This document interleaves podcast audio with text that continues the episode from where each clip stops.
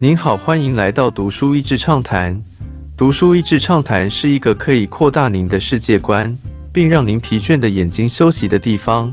短短三到五分钟的时间，无论是在家中，或是在去某个地方的途中，还是在咖啡厅放松身心，都适合。价值是怎么决定的？为和努力经营店面的收入可能不如店面房东。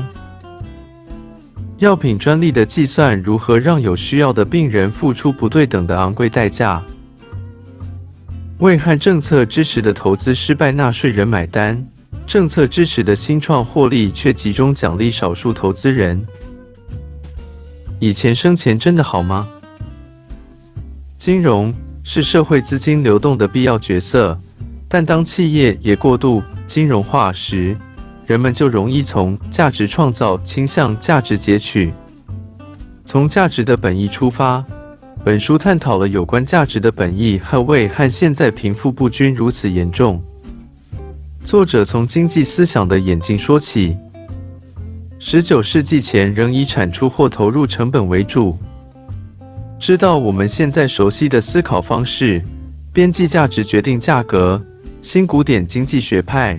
而价格反过来决定价值时，国际认定 GDP 中纳入财富转移的成长，而多个政府政策松绑为促进经济成长，造成了貌似经济成长，但实质上让较少数的价值截取者得到不对等的大利益，而大多实质产值创造的人却相对无感。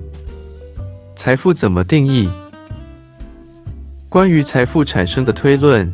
已经在人心中根深蒂固到接近无敌的状态。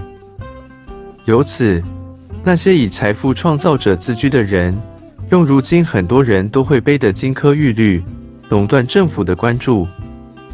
他们嚷着税要少，监管要松，国家干预要少，市场要多。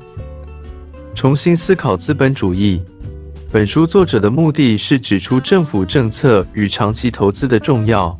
呼吁大家思考政府的角色。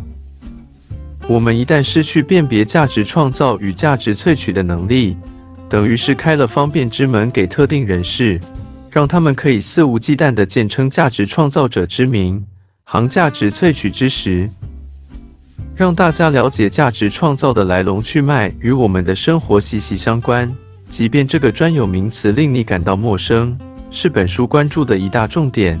也是资本主义未来要继续走下去的命脉所系。我读本书最大的收获是更清楚看见价值的认定并非固定的。